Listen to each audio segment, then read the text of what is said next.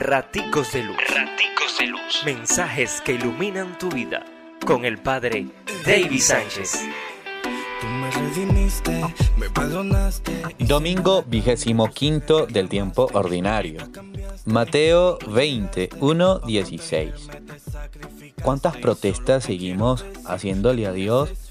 Porque ama, porque es bueno, y alguno va a salir y va a decir, es falso, yo no protesto.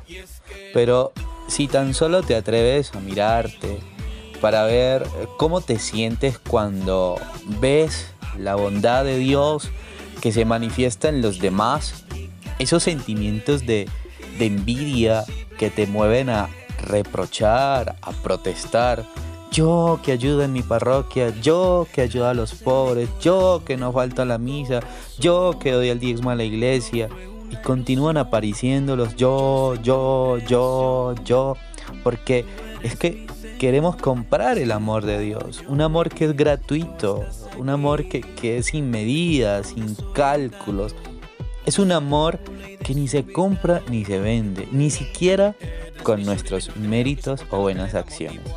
Dios es toda bondad y quizás nuestra actitud competitiva nos hace ver que su acción eh, en nuestros hermanos se presenta así como, como muy injusta, ¿no? Porque ¿cómo es eso que yo, que llevo tantos años trabajando aquí en su viña, no puedo tener un poquito más que lo que recibe aquel que apenas está llegando? Vamos a pedirle al Señor nos dé la gracia de sanar nuestros egoísmos, nuestras envidias, nuestra actitud competitiva, como que por tener más tiempo merecemos más y entonces empezamos a ponerle condiciones a Dios y a la bondad de Dios. Pidámosle al Señor nos dé la gracia de sanar para que podamos ver esa bondad del amor de Dios que se expresa también en los demás, de la misma manera como se expresa en la propia vida. Dios te bendice, pórtate bien, es una orden. Raticos Raticos. Mensajes que iluminan tu vida.